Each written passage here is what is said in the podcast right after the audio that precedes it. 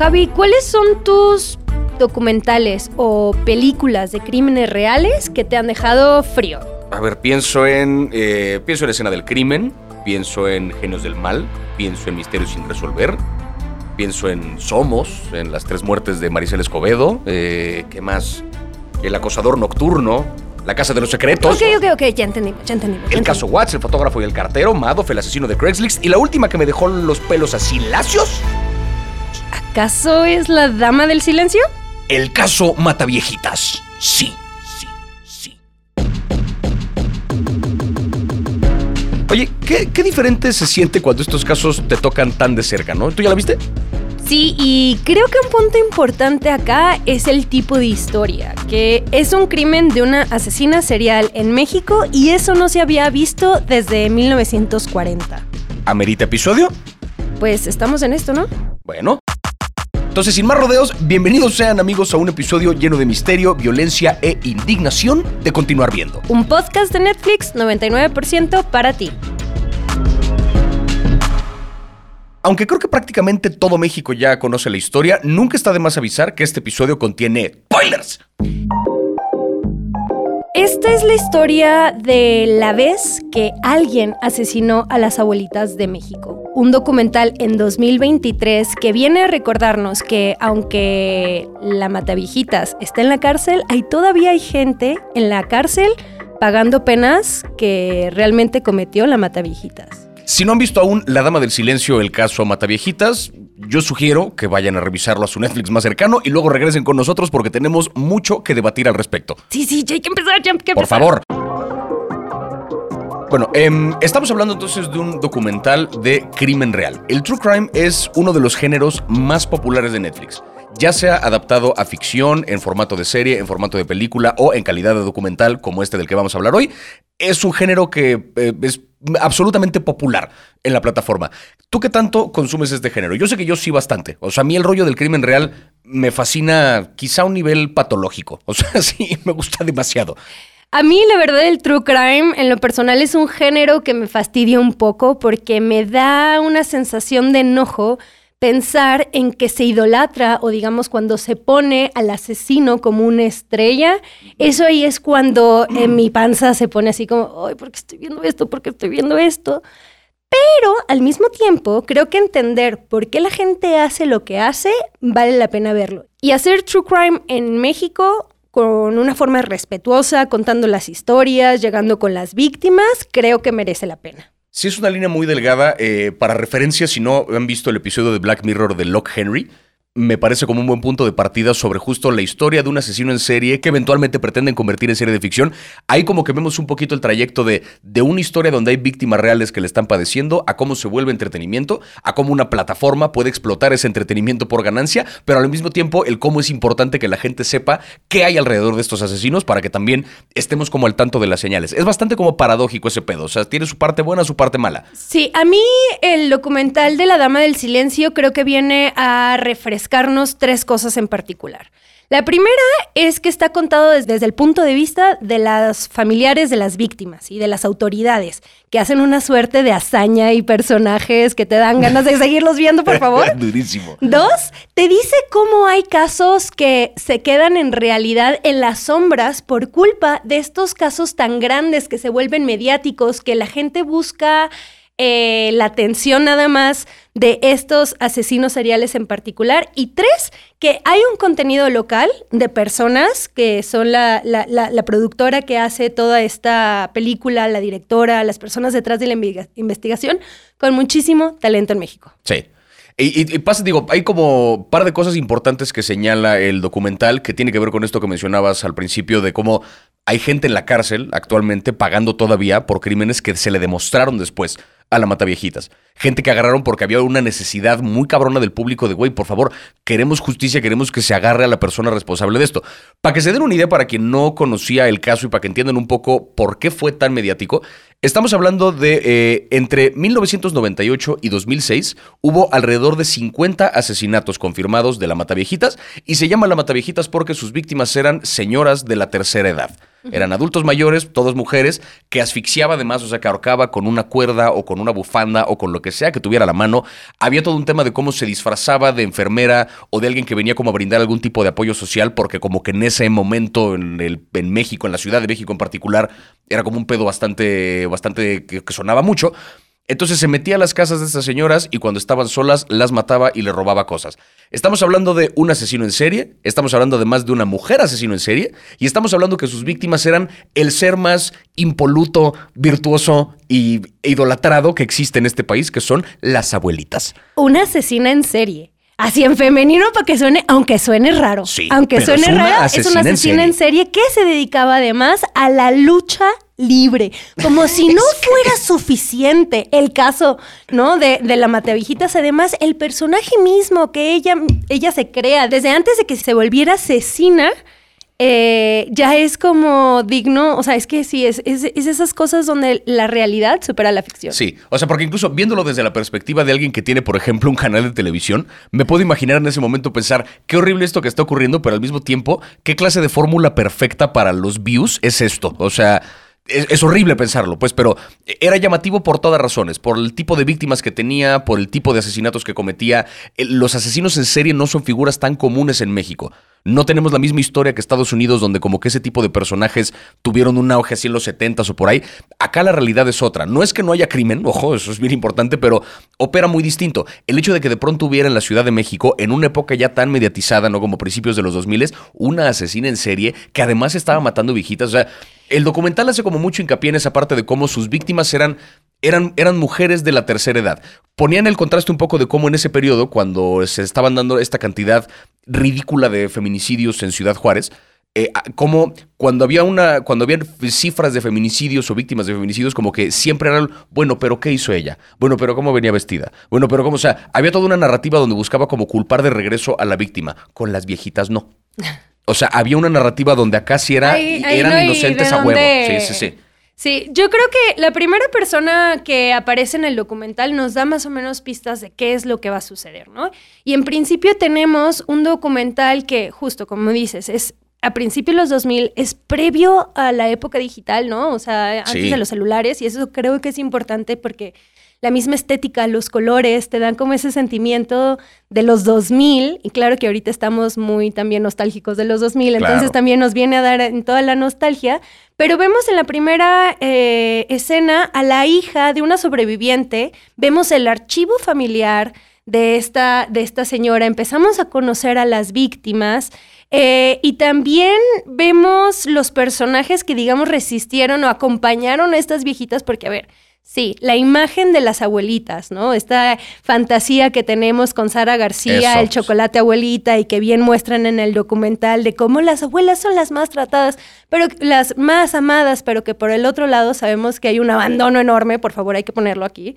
Pienso que nos da como en esa em, doble moral que tenemos los mexicanos. Y hay un momento que me voy a adelantar un poquito, pero es que hay que decirlo aquí en el que una de las nietas le dice a Juana Barraza cuando agarran a la, a la mataviejitas, le dice como, ¿por qué la mataste? o algo así, o sea, como enojada con ella y le dice, pues, ¿por qué la dejaste sola? Eso, carajo, no mames, a mí ese sí me... Lo sentí igual, o sea, cuando estaba viendo eso decía... Qué, qué, huevos, qué, qué descaro, con qué así de, pues es que para qué la dejas sola. Ah, eso justifica el que, o sea, hay una, hay un, es una narrativa bastante más compleja que, que, lo que abarca incluso el propio documental, y creo que el documental lo sabe abarca un poco de todo porque va siguiendo paso a paso la investigación desde la primera criminóloga, Patricia Payán, que sí la quiero mencionar. Maravilla porque, de personaje. ¿Qué pedo? O sea, eh, fue la primera criminóloga, primera persona en México que dijo, estos casos están conectados. Vio un modus operandi similar, sospechaba que se trataba de un asesino en serie, fue la primera en soltar esa teoría, fue la que después fabricó a partir de los retratos hablados el busto con el que tenían como una imagen más clara de quién chingados era la mataviejitas. El busto de plastilina que guardó en su casa y sus hijas lo veían cada cada mañana cuando abrían el refri y veían el busto del asesino. O sea, así de obsesionada estaba Patricia. Pero entonces Patricia fue como la primera que lanzó la teoría de que era un asesino en serie. Seguimos el caso, ¿no? Como cómo se fue dando la investigación, seguían apareciendo más víctimas. La gente que arrestaron, que creían que era la mataviejitas, ¿no? Una mujer, este, Araceli Vázquez, que fue pues prácticamente inculpada. Era una ladrona que se disfrazaba igual de enfermera para meterse a las casas y robarse cosas, como coincidía un poquito el, el, digamos, el método de cacería con el de la Mataviejitas, la inculpan de los asesinatos y a la fecha siguen en la cárcel, por lo que dice el documental. Sí, y ya, ya más llegados como hasta el final sale ella muy enojada diciendo Sí. como, güey, o sea, sigo aquí pagando un crimen que yo no cometí, si era una ladrona, pero no, la, no mataba viejitas. Incluso ya teniendo pruebas dactilares de los crímenes que se le imputan a Araceli con las huellas de la mataviejitas, aún así ella sigue en la cárcel. Eso, eso refleja la impunidad que hay en México, sobre todo las personas que están en la cárcel, que muchas veces, aunque tengan una sentencia, pues aún así eh, puede estar equivocada en el caso de Araceli, como es el caso Sí. de Araceli, ¿no? Sí, y, y justo es curioso porque también el documental hay entrevistas con el entonces procurador de, este, de justicia y con el secretario de no sé qué de seguridad, como con figuras importantes que hubo en el momento del caso, que trabajaban directamente como sobre, eh, digamos, el poder judicial en la Ciudad de México en ese momento. Y ahora sí que hablan un poco de cómo no estaban preparados para el caso porque no estábamos acostumbrados a los asesinos en serie y que tomaron un curso de un francés que sabía qué pedo. No tiene ningún pedo en presumir cómo, claro, el operativo Serpentín y el no sé qué chingados, cómo la capturamos. Pero cuando les preguntan qué pedo con la gente que sigue en la cárcel, no, no recuerdo el caso. Que es como, ah, no, se de estaba mamar, güey, sí". divirtiendo también, así. También, sí, sí, sí, pero a lo que voy es a que, o sea, esta- creo que como trabajo periodístico el documental hace una buena labor porque sí nos da todas las caras. Sobrevivientes, familiares de las víctimas, eh, entrevistas con la gente de- involucrada en el poder judicial, con los policías, con las, de- o sea, con la gente que está en la cárcel. Abarca de absolutamente todo. Es un caso bien fascinante, sobre todo si crecieron en la Ciudad de México como yo, recordarán haber escuchado algo de la Mata Viejitas. A la señora la capturaron en 2006, 2005, 2006. Yo tenía en ese momento 12 años, o sea, yo no estaba como tan así consciente de qué pedo con la vida criminal de México, pero incluso yo recuerdo haber escuchado mucho de la Mataviejitas. Recuerdo que fue una noticia muy sonada.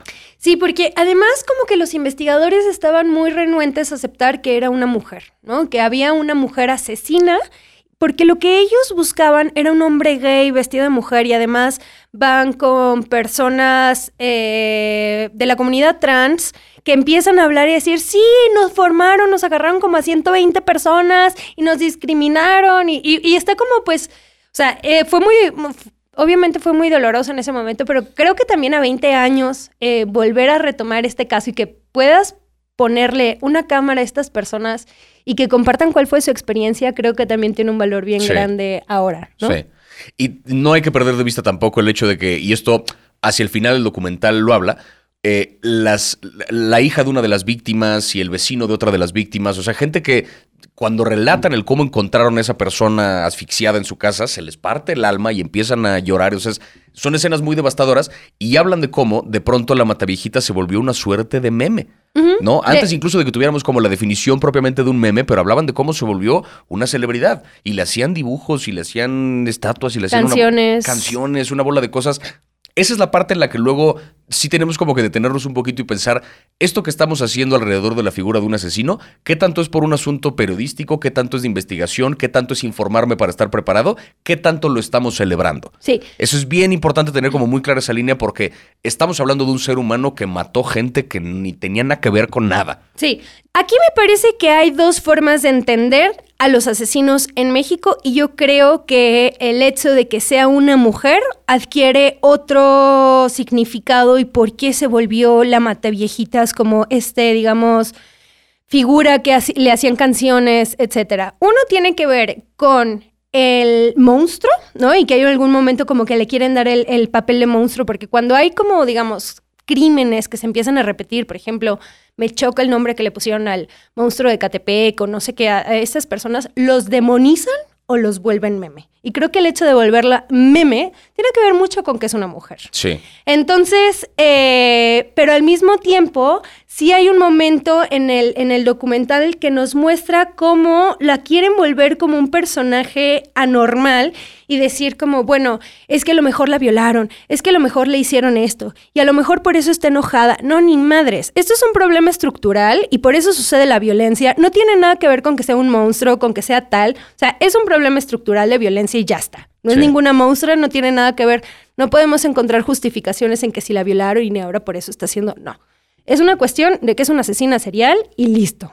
Sí, que hay, eh, hay otras, ahora sí que otras historias de asesinos que indagan mucho sobre el pasado para tratar de entender qué pedo. Lo mencionaba, no me acuerdo quién en el documental, pero decían el hecho de que fuera una asesina, o sea, el hecho de que fuera mujer, de algún modo la volvía mala por naturaleza. ¿no? O sea, como que era más común que en el caso de un asesino revisaran justamente este pedo del pasado y los traumas y que lo hicieron. En el caso de Juana Barraza era o es un monstruo o era consecuencia de lo estructural, pero mucha gente apuntaba justo a que era un monstruo, ¿no? A esta cosa que era mala por naturaleza. Yo creo que, o sea, sí es importante tomar en cuenta que hay una bola de factores en común entre asesinos en serie que sí tiene que ver con el tipo de infancia tormentosa que pudieron tener, el tipo de figuras que se ausentaron, el tipo de abuso que recibieron.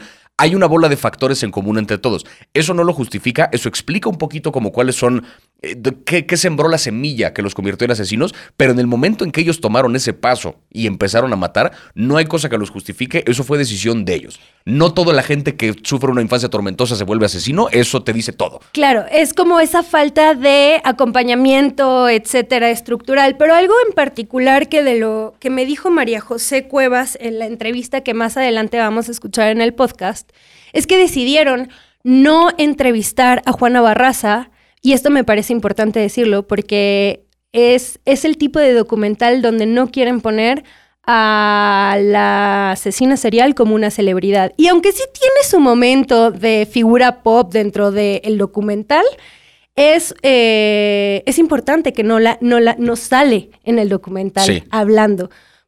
Porque esto al final, pues yo creo que ese es el tipo de finales que debe de tener un documental True Crime, donde el asesino serial no es una celebridad y donde al final entendemos las causas, ¿no? Donde hoy estamos hablando de que, bueno, al mismo tiempo, mientras que tenemos a las abuelitas súper olvidadas, eh, les creamos su chocolate abuelita y toda esta fantasía que es bastante también falsa a veces. Sí.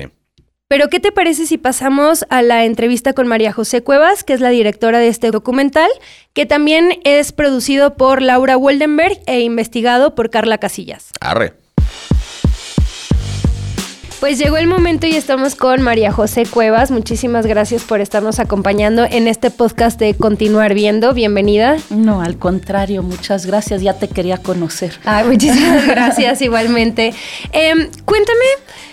Han pasado 20 años desde que empezó a aparecer la Matia Viejitas en la prensa y 17 desde que la capturaron. ¿Por qué es importante hablar el día de hoy de Juana Barraza y en específico de este caso? Yo acepté hacer este proyecto justo por el equipo que era, ¿no? Que sé que, que este es un equipo importante de investigación encabezado por Carla Casillas. Y eh, entre más me empecé a meter en el tema, me di cuenta que, claro, todos sabemos quién es la mata viejitas, ¿no? Pero cuando tienes acceso a los expedientes y realmente a la línea del tiempo de cómo sucedieron las cosas, lo que realmente me atrajo fue todo lo invisible de un caso tan visible. Y, además tiene que ver con nuestro sistema de justicia que no ha cambiado, justo lo que dices, en 20 años, ¿no? Todos estos tropiezos que dan y también por otro lado, ¿qué, qué pasa cuando la Procuraduría en México se enfrenta por primera vez a, estar tras las pistas de un asesino serial? Eso nunca había pasado en México. Entonces eso ya también lo hace interesante, ¿no?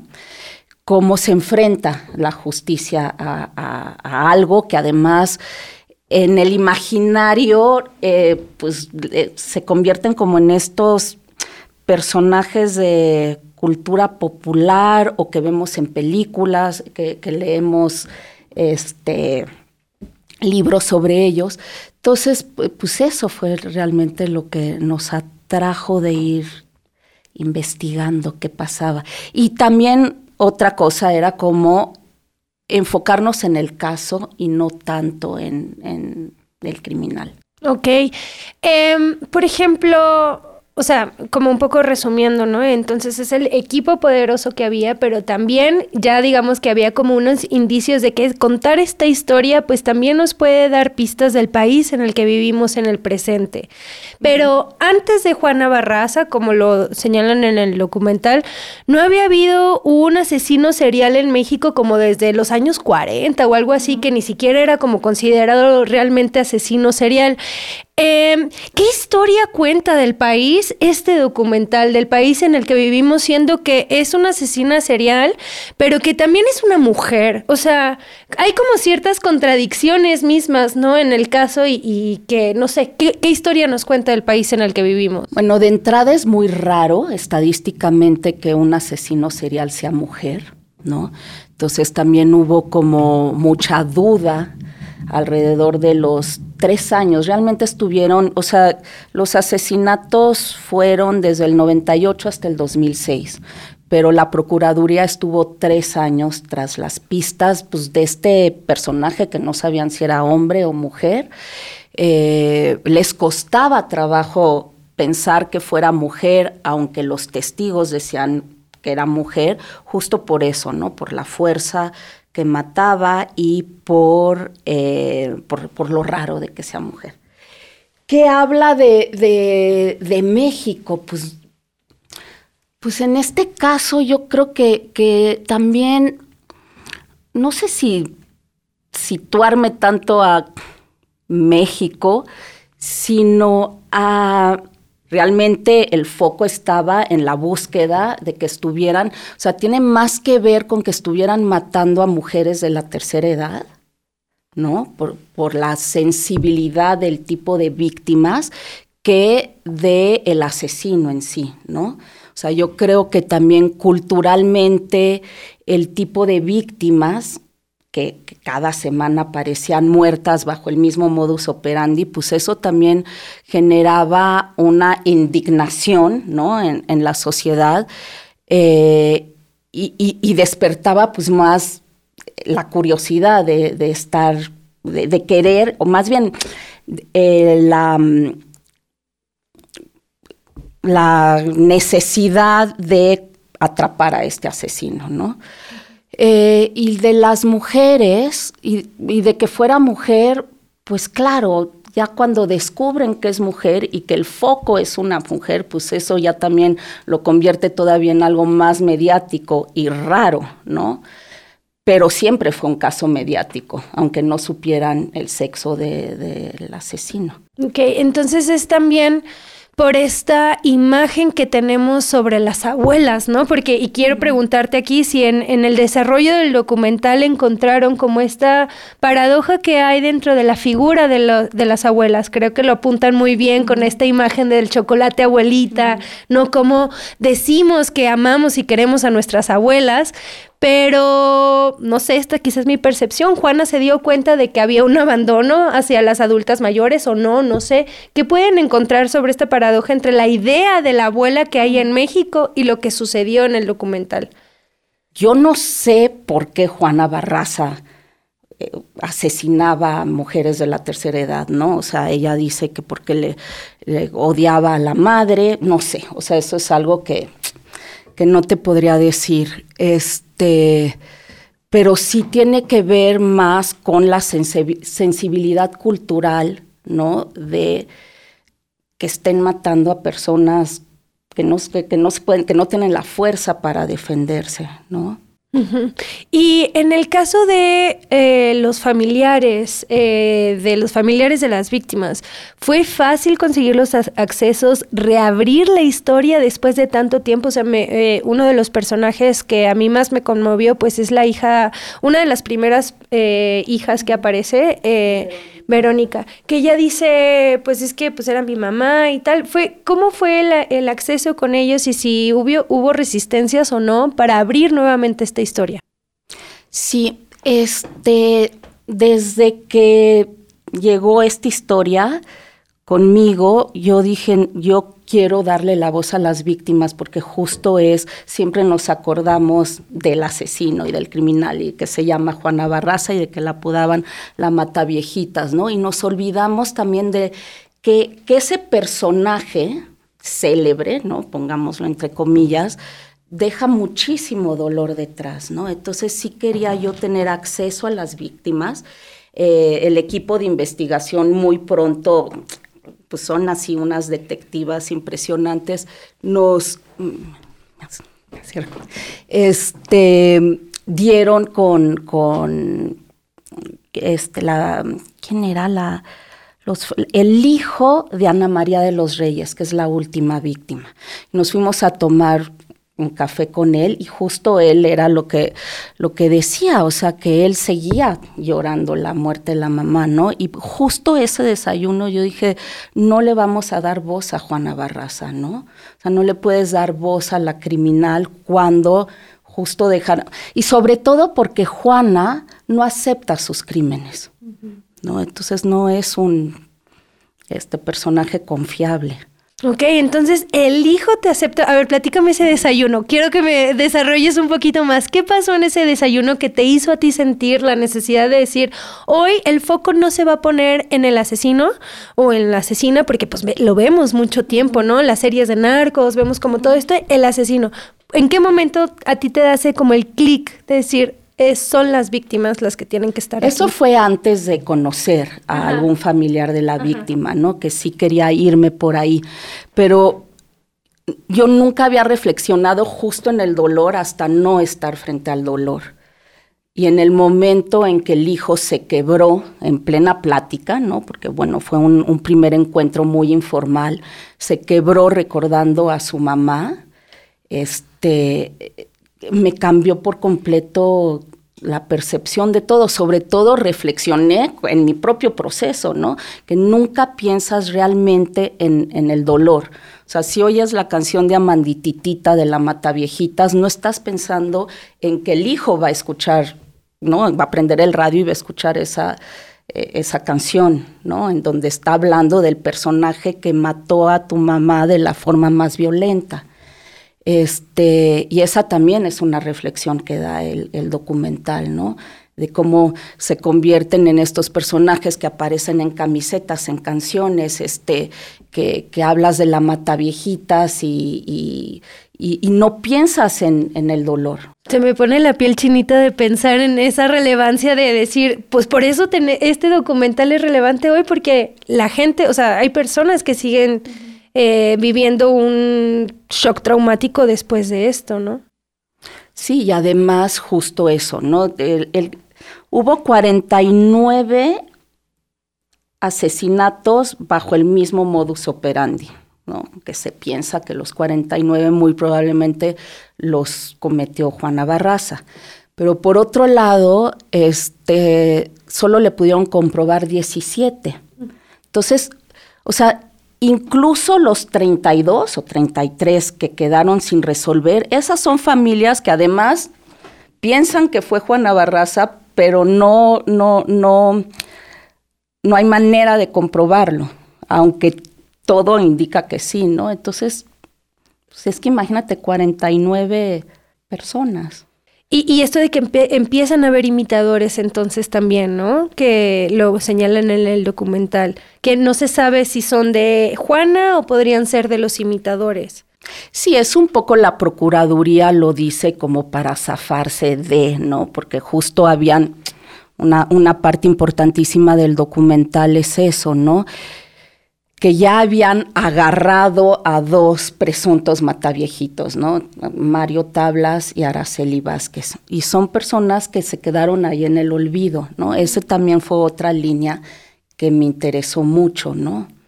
Eh, contar la historia de estos otros mataviejitas, pues que ahí están, bueno, Mario Tablas murió en la cárcel y Araceli sigue pagando un crimen que pues no cometió. Y además tenemos el expediente de Araceli y si tú ves el expediente, fue Juana. El crimen que está pagando, y sí me atrevo a decirlo, el crimen que está pagando Araceli fue Juana. O si ves el retrato hablado, las características, es la descripción de Juana Barraza. Y Araceli sigue en la cárcel, pues. Sí, a ella la agarran dos años antes que a Juana Barraza. Entonces, claro, la Procuraduría decía eso, ¿no? Que había imitadores. Para nosotros también era como muy importante proteger esa sensibilidad de los familiares de las víctimas. Y el por qué que los personajes reales actuaran sus propios recuerdos, ¿no? Porque pues te están narrando un recuerdo y había que ilustrarlo de alguna manera, siento que también le daba una credibilidad del, del flashback del que estábamos hablando. Estamos entonces frente a un documental que también está haciendo eh, un ejercicio medio experimental entre en un país donde hay una estamos desarrollando cierta sensibilidad hacia las víctimas y teniendo en cuenta que tenemos que tener distintas formas de contar las historias, ¿no? Em, ¿Por qué hacerlo así? En cuanto a cinematográficamente, bueno, es un recurso que no estoy inventando yo, ¿no? O sea, se, usa mucho también que, que, tu propio personaje que te cuenta la historia y hay además muchos documentales en Netflix con ese recurso. Eh, ¿Por qué hacerlo así? Pues porque le da, lo, que dije, le da cierta credibilidad al asunto. Y uno hace las recreaciones porque tienes que, que, o sea, al final es un medio más que sale en el documental, son o recreaciones o archivos o periódicos este, noticieros y la recreación en este caso pues era... Me gustaba que los personajes revivieran los momentos, ¿no? Los policías, sobre todo el, el momento de la captura, que yo creo que es en el que te refieres.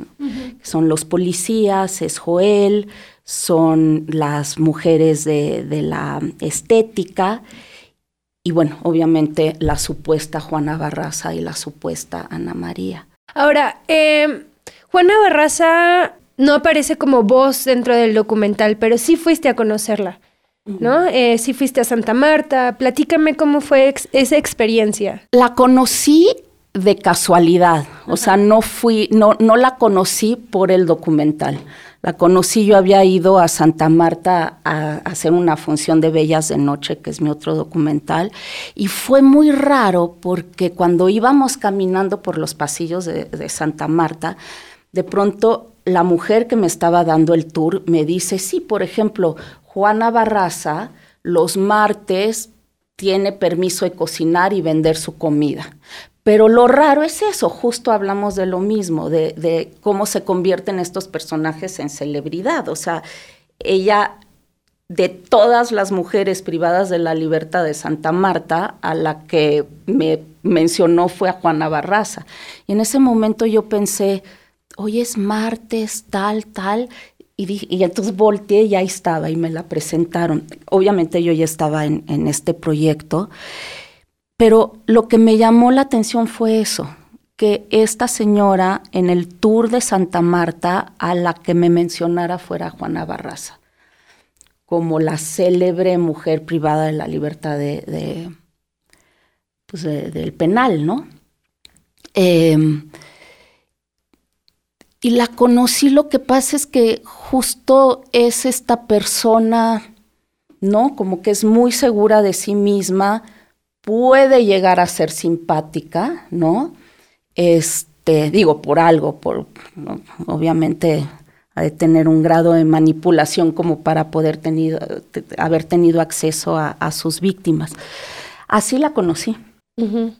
¿Y por qué dices que ella no acepta sus crímenes? Ella, bueno, se contradice. Obviamente acepta que mató a Ana María de los Reyes Alfaro porque la agarraron, ¿no? En, en la escena del crimen pero los otros 16 no los acepta, que ahí pues tienen las pruebas de huellas digitales y de, demás este, pruebas, y los otros menos, ¿no? Ella sale diciendo que no los acepta. Digo, hay varias entrevistas en YouTube que, sale y dice que ella es inocente. Ok. Y por ejemplo, a diferencia de Bellas de Noche, eh, que es eh, tu otro documental, este es un true crime. Eh, ¿Qué cosas ves como más complejas o no de hacer y por qué estar haciendo un true crime que sucedió hace 20, 17 años? ¿Por qué? Bueno, lo que te decía, ¿no? Era esta fascinación de meternos a la investigación de un caso así y de la Procuraduría que se enfrentó la primera vez a, estar tras las pistas de un asesino serial. Digo, es un mundo completamente diferente al que abordé en Bellas de Noche. En Bellas de Noche no había un equipo de investigación. ¿Por qué hacer un true crime? Porque siempre es interesante ver cómo, qué pasa en el sistema de justicia en un caso así, ¿no? Y hay, hay algunas diferencias así de, lo, eh, no sé, de dificultades que te hayan pasado y que puedas identificar entre Bellas de Noche y eh, La Mateavijitas. No, no, no, no tengo un punto de comparación, no. Fueron procesos súper diferentes, sí. ¿Con qué idea te gustaría que la gente que vea el documental se quede? Bueno, para mí justo mm, el, el motor de este documental fue Araceli Vázquez. Justo ahorita que cuando me preguntaste por qué hacer un true crime, eso también me lo preguntaba todo el tiempo, ¿no? Porque me importaba mucho no caer en el amarillismo. Eh, a mí me llegan correos electrónicos de Netflix diario anunciándome un true crime, ¿no? Y decía, este es un true crime más. Pero cuando yo conocí la historia de Araceli y cuando a ella sí la fui a conocer a, Santa Marta y cuando vi esa mirada de profundo dolor, ¿no? esa fue la historia que realmente me, atrapó de, La Dama del Silencio, Araceli, que ahí sigue, este, ella sí robaba, mas no mató, ¿no? Este, que es la primera persona que meten a la cárcel, que la presentan a los medios como la mata viejitas, y, em, y, y, esa fue, fue Araceli. Y, justo el reto fue que toda la burocracia de entrar a filmar y a, entrevistarla fueron meses y meses y meses.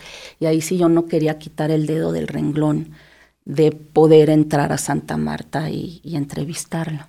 Me, me, encanta esto. Pues muchísimas gracias, María José. Te agradezco mucho por esta entrevista. No, al contrario. Pues para que puedan ir a ver la Dama del Silencio.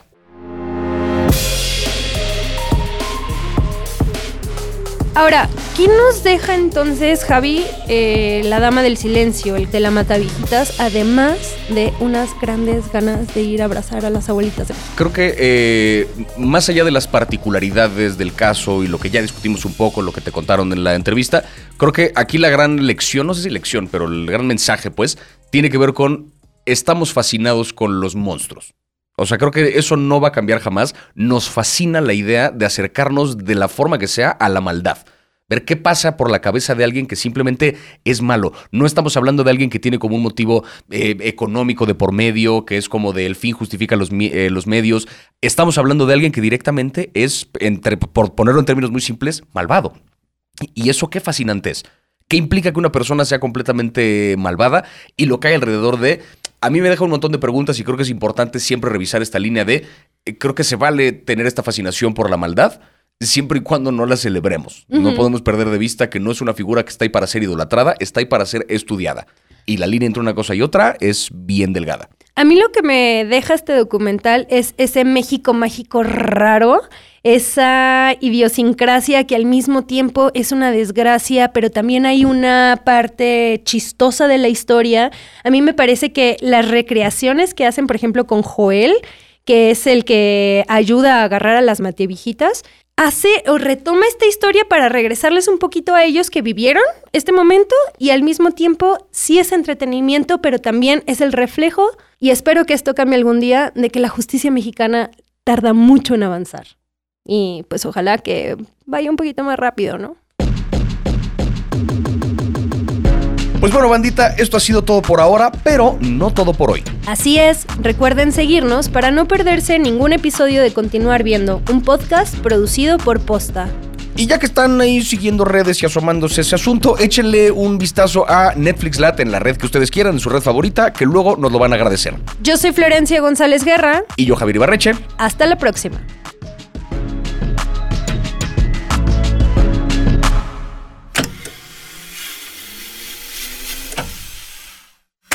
¿Sigues ahí?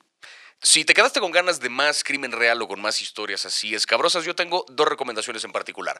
Una que ya mencioné, que es el episodio de Locke Henry de la más reciente temporada de Black Mirror. Me parece una revisión muy interesante sobre la fascinación que tenemos con el crimen y cómo una persona que estaba, sin saberlo, personalmente involucrada con la historia de un asesino en serie, termina convirtiendo eso en entretenimiento, que termina siendo explotado, pero que al mismo tiempo sirve para investigar qué hay alrededor de una figura tan macabra como lo es un asesino. Eso desde la perspectiva del público. Y si quieres una figura monstruosa, si quieres de verdad que te quite el sueño de que de lo, lo, macabro y lo pesadillesco que es lo que vas a ver en pantalla, no dejo de recomendar la serie de Dahmer. Polémica, por supuesto, porque pues tienen el centro a una figura efectivamente monstruosa como lo es Jeffrey Dahmer, pero el trabajo que hace Evan pero el trabajo que hace Evan Peters como este personaje es descomunal. Está nominadísimo a toda clase de premios por ese papel y es que justamente la, virtud que tiene esta serie es que no enaltece a la figura del asesino. Por mucho que en su momento la comunidad lo hizo, te lo muestra como el monstruo que fue. Carente de empatía, no hay manera de, de relacionarse con él. Es un trabajo muy delicado porque no lo idolatra, sino que es efectivamente una suerte de estudio sobre la figura de Jeffrey Dahmer.